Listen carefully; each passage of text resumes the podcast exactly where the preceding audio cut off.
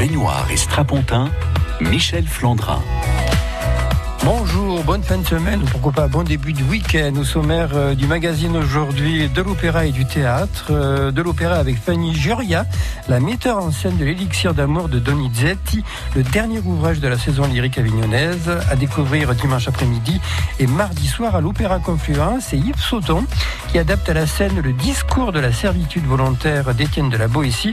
C'est ce soir à la Fabrique Théâtre. Baignoire et strapontin, l'actu culture qui vaut le détour. Bonjour Yves Sauton. Bonjour Michel. Donc ce soir, on vous découvrira ou on vous retrouvera sur un plateau que vous connaissez bien, c'était la Fabrique Théâtre, pour ce discours de la servitude volontaire écrit par Étienne de la Boétie. Alors un petit peu de repère historique, il est né en 1530, il nous a quitté en 1563. Euh, il est mort jeune, hein, à 33 ans. Il est mort très jeune et il a écrit ce texte à l'âge de 19 ans. Voilà, c'était en 1900, 1548, si j'ai bien lu Wikipédia. C'est bien, mais Wikipédia des fois fait des erreurs, mais bon. Oui, il faut faire très attention, c'est vrai. Alors la question inévitable, donc c'est un texte philosophique du XVIe siècle. Qu'est-ce qu'il y a d'actuel et de théâtral dans, cette, dans ce texte qui au départ n'est pas du tout fait pour être joué? Alors, qu'est-ce qu'il a d'actuel? Je pense qu'il correspond à notre époque, puisqu'il parle de, de révolte, de euh, résister à toute forme de servitude, quelle qu'elle soit. Donc, il définit les différents types de tyrannie qu'on peut rencontrer au cours de notre vie. Et je pense qu'aujourd'hui, on, on, rencontre toujours de la tyrannie. Elle a évolué, bien sûr, elle a pris d'autres formes. Et, et j'ai essayé de moderniser quand même un peu le texte, de le sortir un peu de son côté euh, euh, de l'époque. Euh, il parle de tyrans, il parle du peuple, il parle aussi beaucoup des courtisans. C'est vrai. C'est la dernière partie du, du, du texte. Qui les courtisans Nous sommes en République, enfin. Mais il y, a toujours des courtisans, même en République. Ah bon hein. Vous voyez ah tous bon ceux qui tournent autour des politiques euh, pour essayer d'obtenir des, des postes, pour obtenir euh, des avantages, mais qui après euh, se font avoir aussi, hein, parce que pour avoir un avantage, bien sûr, c'est pas donnant-donnant. Il y a toujours un prix à payer. Euh, au niveau du texte, alors là aussi, si j'ai bien lu Wikipédia, au départ, il a écrit ce texte en latin. Et puis après, oui, non, moi, je, je, le dis pas non, en mais, latin. Non, non, non, mais justement, non, mais déjà, bon, euh, au XVIe siècle, on n'écrivait pas comme maintenant. Et puis c'est vrai qu'à la base, c'est un texte qui est fait pour être lu, alors que lorsqu'on joue sur un plateau de théâtre, a priori, tout ce qui est dit doit être immédiatement compris par le spectateur. Oui. Finalement, mettre en scène un raisonnement. Oui, c'est ça qui est intéressant. C'est la gageure. C'est ça. Bon, je l'ai adapté. Hein. Je Oui, dis oui, pas euh, tout l'ensemble du texte. Donc j'ai adapté déjà le texte. J'ai fait des coupures et puis j'ai essayé de suivre le raisonnement et de le rendre vivant surtout, puisque c'est le but, c'est de le rendre vivant, de le rendre dynamique pour qu'il soit et que le public puisse l'entendre aussi, l'écouter. C'est le but. Euh, alors, quels sont les centres dévolés, ce qu'on va découvrir ce soir? Quelles sont, disons, les, les, solutions que vous avez trouvées pour le rendre plus vivant, ce texte? Alors déjà, je me suis posé la question, quel personnage aujourd'hui pourrait dire ce genre de texte? Donc j'ai longtemps réfléchi et, et j'ai toujours dans la tête l'image de Diogène, ce philosophe grec euh, qui disait à Socrate, euh, écarte-toi de mon soleil. je trouvais ça très drôle. Donc euh, j'ai pensé à un Diogène moderne et je me suis dit, qu'est-ce que serait aujourd'hui un Diogène moderne? Bah, c'est une sorte de dandy décadent dans son univers à lui, dans son chez lui, et qui s'amuse plus ou moins avec le public. Et il y a des objets aussi. Moi, j'aime bien faire participer les objets. Il y a beaucoup d'ampoules aussi. Ça, c'est pour rappeler Diogène, puisque Diogène, c'est celui ouais. qui se promène avec sa lampe et qui dit je cherche un homme, voilà. Il faut éclairer l'esprit aussi. Éclairer l'esprit, c'est c'est le but aussi. Et les... Donc il y a beaucoup d'ampoules, beaucoup de d'éclairage en direct qui se font, qui manipulation. Euh, quelles sont les, les solutions qu'il propose, euh, Étienne de la Boétie, euh, pour rapport à, à, la révolte ou euh, pour calmer les révoltes? Est-ce qu'il apporte des solutions d'abord? Ben, Il n'y a pas de solution. La solution, c'est euh, d'accepter sa liberté. Et la liberté a un prix qui coûte cher, puisque dès qu'on décide d'être libre, ben, c'est dur. C'est beaucoup plus dur, mais c'est la question qui est posée à tout être humain. Est-ce qu'on décide d'être libre ou non? Alors, si j'ai bien compris, euh, d'après ce que vous m'avez dit justement au début de cette émission, euh, ce discours euh, sur la servitude volontaire, c'est un de vos livres de chevet. Oui, il y a deux livres de chevet pour moi que devrait avoir tout citoyen. Il y a le livre de, David Thoreau sur la désobéissance civile et le discours de la servitude d'Étienne de la Boétie. Et quel est le rapport entre les deux? C'est la désobéissance. C'est la désobéissance. la liberté aussi. C'est la liberté, c'est la recherche de la liberté euh, de l'individu. Parce que c'est ce que disent aussi beaucoup de philosophes. Ils disent que le plus dur pour l'homme, c'est d'assumer sa liberté. on est né libre, mais alors assumer sa liberté, c'est très très très difficile, encore aujourd'hui de nos jours. Alors justement, la liberté, c'est un peu ce qui vous caractérise, Yves parce qu'on se connaît depuis des années, hein, puisque nous sommes de vieux Avignonnais. C'est vrai. Euh, bah, je vous ai souvent rencontré, on a souvent fait des interviews pour parler de spectacles que vous interprétiez, que vous écriviez aussi, que vous mettez en scène. Autant que je sache, bon, actuellement vous travaillez avec la compagnie du Chronope, mais vous n'avez jamais été affilié à un théâtre en particulier, vous avez joué un peu partout. Euh, c'est vrai que vous avez toujours été libre, vous avez été aussi un peu seul peut-être, parce que c'est un peu souvent le, le, le, le, le l'antithèse de la liberté, c'est que souvent on est un peu tout seul quand on est trop libre. Ben oui, puis oui, oui, oui, c'est ça. Mais ça vous caractérise un peu, quoi, cette recherche de liberté. Oui, c'est c'est important. J'ai toujours essayé d'être libre dans ce métier. C'est alors des fois c'est plus dur. Euh, ça, je le paie aussi, hein, par moment. Hein. Parce que là, par exemple, euh, bon, à la Fabrique Théâtre, euh, je dis que c'est un lieu que vous connaissez bien parce que je vous ai vu il y a quelques semaines avec le théâtre de l'autre scène euh, dans, la, cantatrice Chauve. Donc ça, c'était déjà une compagnie. C'était un type de travail très particulier puisqu'il y avait des acteurs normaux entre guillemets et des acteurs qui venaient du CHS de Mondevergue. Là, vous allez jouer cet été avec l'avare de Molière avec la Fabrique Théâtre. Il y a ce, ce projet-là. Vous êtes venu il y a quelque temps avec cette lecture que vous avez effectuée avec Alain Gras. mais vous êtes un peu partout. Vous avez de multiples, de multiples casquettes, si j'ose dire. Bah, je crois qu'aujourd'hui, euh, on dit travailler plus pour gagner plus.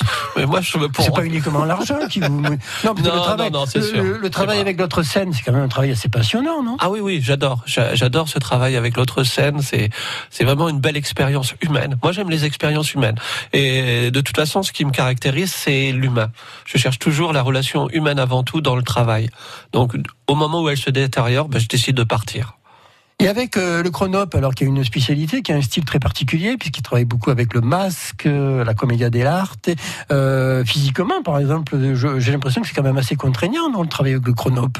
Ah oui, c'est physiquement c'est très fatigant. Faut être en forme. Hein Faut être en forme, hein. mais, c'est bien, ça me permet de me maintenir parce que avec l'âge, on se dit. et puis c'est aussi se lancer des défis à soi-même, se dire est-ce que je suis encore capable de le faire? Et je me rends compte que je suis encore capable, donc je suis plutôt content.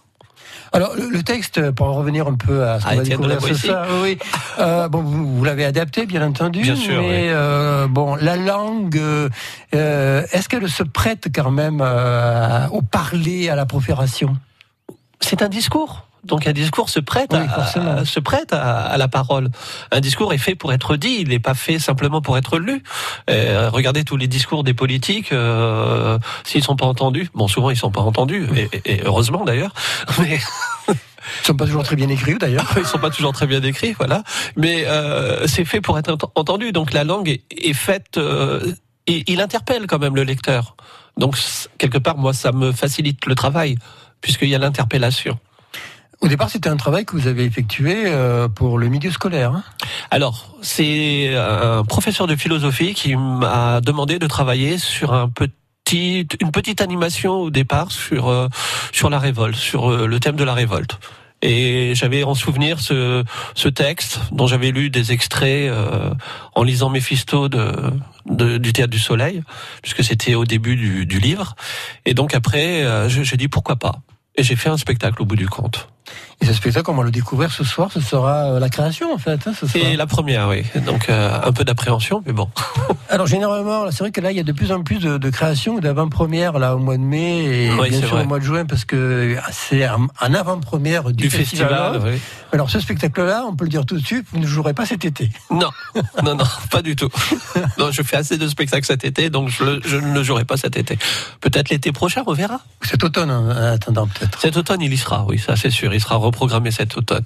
Voilà, donc le discours de la servitude volontaire, c'est de ce soir à 20h30 à la Fabrique Théâtre. Cet été, on vous retrouvera avec le Chronope, toujours à la Fabrique, avec la barre. À 18h15, je crois. Et avec la Fabrique, vous serez également avec l'autre scène. Et un jour sur deux avec euh, la cantatrice chauve aussi. Bah, c'est quand même euh, un mois de juillet bien. Et je mets en scène une pièce de théâtre aussi qui, qui aura lieu à l'Alizé, récit de femmes du monde. Voilà, d'après des poèmes de Maram Al-Masri. Et à quelle heure? À 22h30. À 22h30. On va citer également votre metteuse, metteur, en scène. Metteur en scène. Je, préfère aussi. Oui, c'est Christine Eckenschwiller. Eckenschwiller. Ah, je ne me suis pas trop mal sorti. Voilà, c'est bien. Merci beaucoup Yves. Bah, à très, très bientôt alors. À bientôt Michel. Merci. belle représentation ce soir. France Bleu.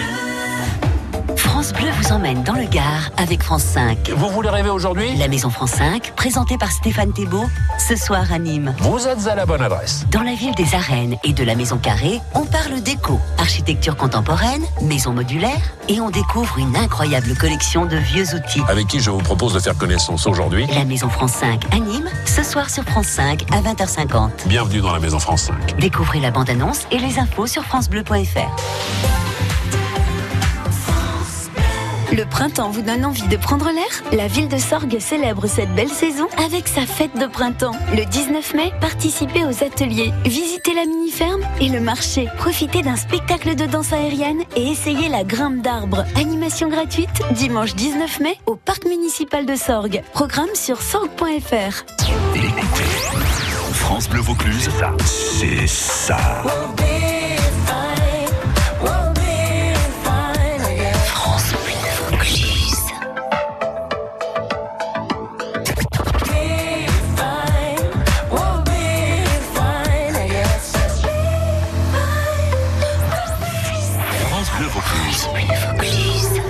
musique que vous aimez.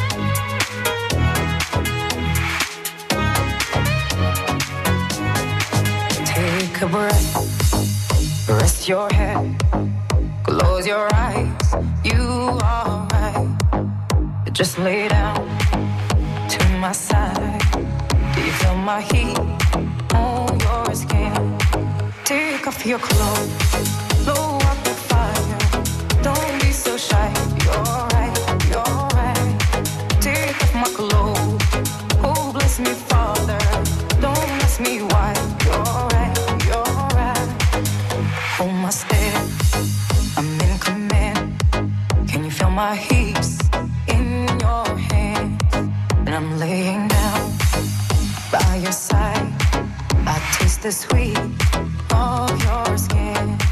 Take off your clothes,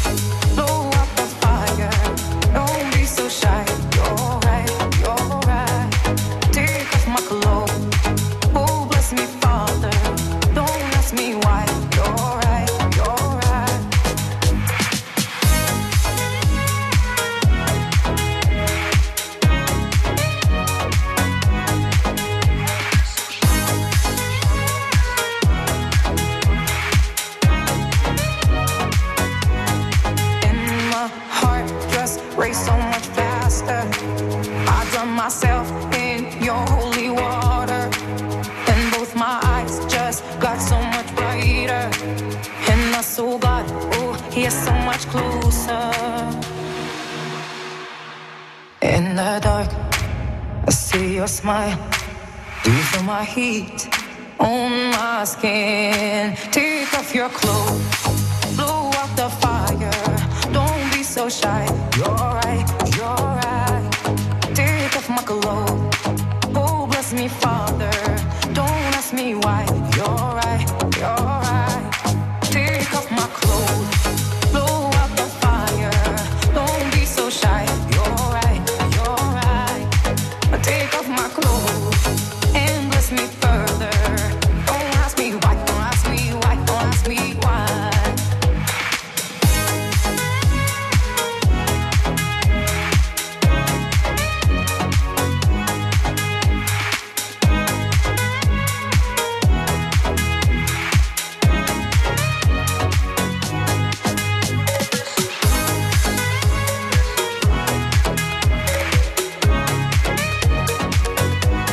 Don't be so shy, c'est le titre et c'est sur France Bleu Vaucluse.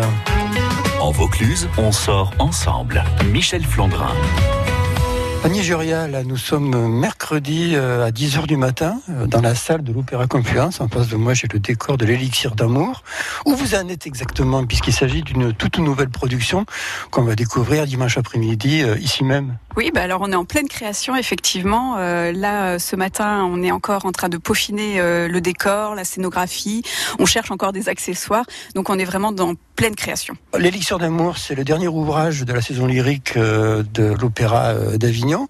Ce sera une fin de saison plutôt joyeuse, j'ai l'impression, non? Oui, l'élixir d'amour, c'est vraiment du plaisir. C'est très rythmé, la musique est belle, elle a été bien pensée. On a des moments, voilà, de pure sensibilité, d'émotion, et en même temps des groupes, des chœurs qui vont chanter ensemble. Et c'est vrai que c'est vraiment, pour finir la saison, je pense, une œuvre euh, exceptionnelle. Souvent, les élixirs, euh, dans les contes euh, ou dans les ouvrages génériques, ils ont des effets funestes. Là, c'est pas tout à fait le cas, non? Non, happy end. On est vraiment, euh, voilà, avec une fin heureuse. On est dans l'opéra, mais un opéra bouffe. Donc c'est vrai qu'il y a de l'humour, euh, il y a des moments d'émotion. Euh, Vraiment, c'est des contrastes qui sont intéressants dans cette œuvre. Cette beauté, ce que vous ressentez euh, vis-à-vis de la musique, qu'est-ce que ça apporte à votre imaginaire euh, de metteur en scène?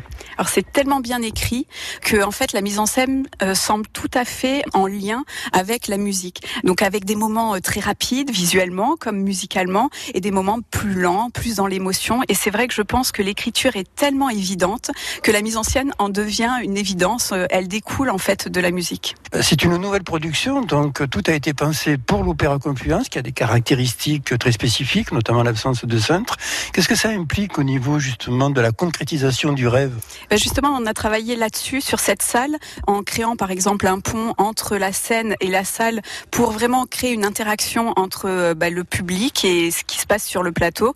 Donc euh, vraiment de travailler par rapport à l'Opéra Confluence me semblait essentiel pour casser un petit peu ben, les codes parfois, s'en amuser et en même temps ben, voilà, utiliser ce chapiteau comme un chapiteau euh, avec les avantages que l'on peut trouver. En face de moi, j'ai un univers qui rappelle beaucoup les fêtes foraines, mais les fêtes foraines d'autrefois, hein, les attractions foraines, comme on disait. euh, ça, c'est pas vraiment l'univers de base de Donizetti. Non, on est dans un village au départ, mais euh, j'ai transposé donc euh, cette action dans une fête foraine, mais une fête foraine qui est pour moi un lieu où euh, le poétique et le réel, le contemporain se retrouvent.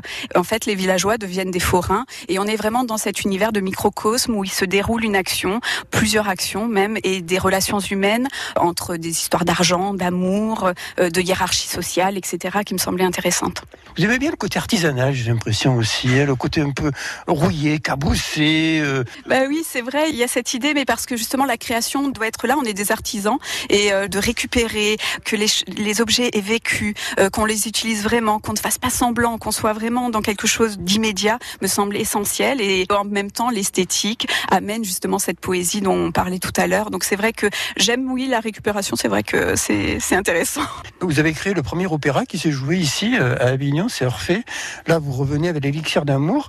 Quels sont vos rapports avec la magie, avec la féerie? Parce qu'il y, y a finalement beaucoup de points communs entre les deux ouvrages. Oui, c'est vrai. Je pense qu'on est toujours euh, avec le spectacle à cette limite entre le poétique, l'onirique et le réel. Et comment on va créer des interactions, comment on va créer des passerelles entre tous ces univers? Pour moi, c'est là que se déroule le travail de création. Donc c'est vrai que comment voilà essayer de tisser tous ces liens entre un univers euh, où on retrouve des références, euh, en l'occurrence la fête foraine, et en même temps, bah voilà, ce poétique qui arrive, qui apparaît dans ce lieu unique pour ce spectacle. L'aspect joyeux, parce que vous aimez aussi beaucoup la gaieté, j'ai envie de dire. Vous avez monté euh, des opérettes, le bourgeois gentilhomme, c'était presque devenu une comédie musicale. Oui, je pense que en plus, euh, bah, dans l'idée aussi de dépoussiérer euh, l'opéra, de le rendre accessible, il me semble important de trouver des références à aujourd'hui. Donc là, les costumes, en l'occurrence, seront euh, contemporains. Bah, en plus, l'élixir d'amour, c'est plein de joie, c'est dynamique, et c'est important de pouvoir partager ça avec le public, grâce, bah, voilà, aux costumes, à l'aspect visuel, rythmique de la mise en scène, et c'est un aspect important pour moi. Oui. Et en plus, le chef, il a quand même pas mal de fantaisie et pas mal d'humour. hein. Oui, on a la chance d'avoir un chef euh, exceptionnel, Samuel Jean, qui dirige euh, donc l'orchestre. L'orchestre est arrivé hier dans les répétitions, et là, c'est sûr que le, le spectacle prend encore plus d'ampleur avec euh, une quarantaine de musiciens euh, qui viennent donc nous faire découvrir d'autres facettes encore de cette œuvre. Alors pour que la joie soit transmise au public, bon, il y a bien sûr la mise en scène et puis il y a les interprètes. hein. Vous avez quand même une distribution très jeune. hein. Oui, ils ont une trentaine d'années, euh, donc euh, six solistes qui viennent un petit peu de partout. On a euh, Nemorino qui vient de Madagascar, Maria qui jouera à Dina euh, qui vient d'Italie. Donc une équipe jeune, dynamique. Là aussi, c'était une équipe où il y a eu tout de suite une évidence dans le travail par rapport à la création, une envie de jouer aussi bien que de chanter. Et c'est vrai que le théâtre, le jeu, la danse, tout est pris en compte dans cette mise en scène et les comédiens chanteurs ont vraiment pris ça avec passion. Donc il y a la transposition à l'intérieur d'une fête foraine, et puis bien sûr il y a des anachronismes. Alors on va pas tout dire, mais c'est vrai que l'élixir, ce fameux élixir, il est quand même dans un coffret, dans un écrin assez particulier quand même. Qu'il faudra découvrir donc euh, le jour même de la représentation, mais qui a une cohérence euh, totale par rapport euh, justement à cet univers de la fête foraine.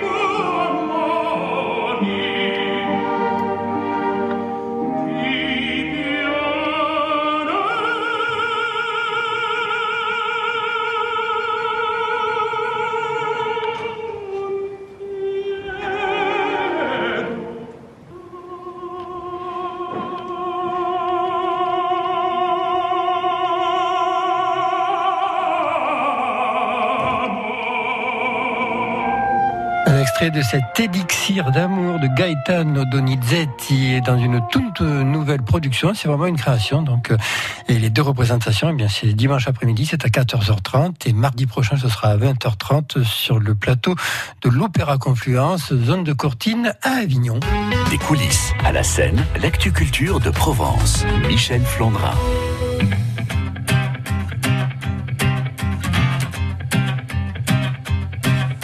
Ai croisé des vies, j'en ai fait des saisons. J'ai traversé la nuit, j'ai filé mon blouson. Et pourtant, et pourtant, c'était là. J'en ai passé des lunes à questionner demain. J'en ai connu des filles qui n'y comprenaient rien. Et pourtant, c'était là, devant moi. J'avais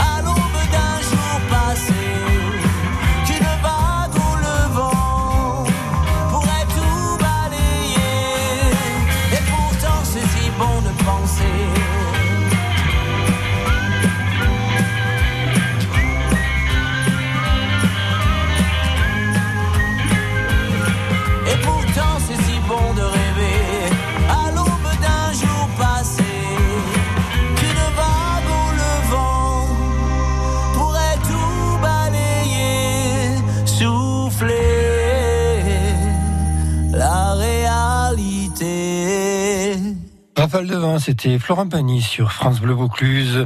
Euh, quelques rendez-vous pour ce soir, si vous aimez le théâtre. Euh, bah, Sacha Guitry, euh, bah, il s'installe au Tort ce soir avec Faisons en rêve, cette comédie à base du triangle amoureux traditionnel, le mari, la femme, l'amant. La mise en scène et l'interprétation est signée Antea Sogno. C'est à 20h30 à l'Auditorium du Tort, à Baume de Venise, à la mastication des morts de Patrick Kerman. Ça se passe dans un cimetière, dans un petit village, et tout à coup, eh bien les pensionnaires du cimetière prennent la parole. Et ils racontent ce qui leur est arrivé, ils racontent aussi leurs souvenirs. Donc on a la vue du village à travers plusieurs années et plusieurs siècles. Euh, par moments, c'est dramatique, par moments, c'est plutôt drôle. hein. La mastication des morts, mise en scène par Vincent Ciano, c'est à 21h à la salle Fracasse de Baume de Venise. Et puis à Avignon, en ce temps-là, le monde était rond, d'après un conte pour enfants de Gertrude Stein, mise en scène par Sylvie Boutelet. Il y a une représentation ce soir, c'est à 20h au Théâtre des Halles.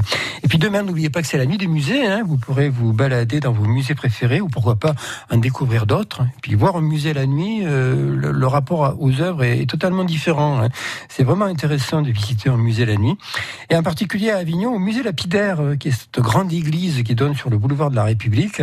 Eh bien, le musée lapidaire, depuis hier et pendant près de trois mois, même quatre mois, le musée lapidaire euh, abrite la collection archéologique du musée Calvé, mais également les œuvres de Aki Kuroda, ce peintre japonais qui expose de très très grands formats qu'il a réalisé pour le lieu, vraiment pour le musée lapidaire. Donc, il a été inspiré par euh, l'archéologie et les vieilles pierres. Et cette exposition Aki Kuroda, eh bien, vous pourrez la découvrir gratuitement, parce que de toute façon, les musées avignonnais sont gratuits. Mais surtout, vous pourrez la découvrir de nuit demain, lors de la nuit des musées. Aki Kuroda, on en parlera avec lui d'ailleurs, puisqu'il parle très bien français. Et puis il y a également Yo-Yo qui est un peu euh, la commissaire de l'exposition, qui était présente au vernissage. Et on en parlera de cette exposition prochainement dans Benoît Estrapontin. N'oubliez pas, demain c'est la nuit des musées, profitez-en. Baignoire et Strapontin, l'actu culture qui vaut le détour.